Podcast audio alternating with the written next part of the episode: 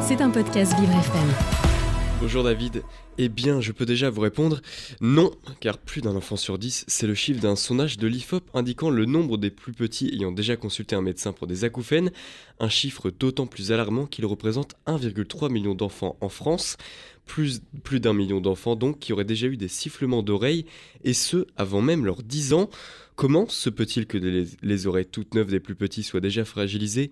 Comment ce capital auditif peut-il être entaché si tôt? Eh bien, vous vous en doutez, les écouteurs et autres casques musicaux ne sont pas étrangers à ces troubles.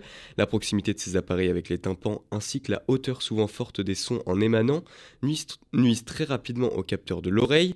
L'exposition à des sons trop forts comme lors des concerts notamment est aussi une cause de ces acouphènes prématurés.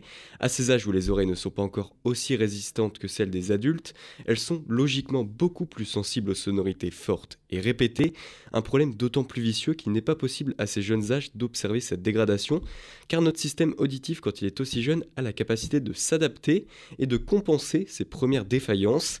Mais bien sûr, vous en doutez, des problèmes auditifs qui arrivent aussitôt entraînent naturellement des problèmes à l'âge adulte, souvent un vieillissement prématuré. Arrivés à une quarantaine d'années, ces ont souvent une, une ouïe de sexagénaire.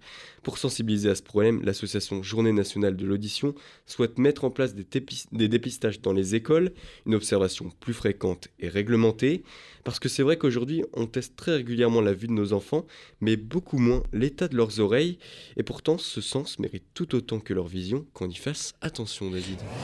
C'était un podcast Vivre FM. Si vous avez apprécié ce programme, n'hésitez pas à vous abonner.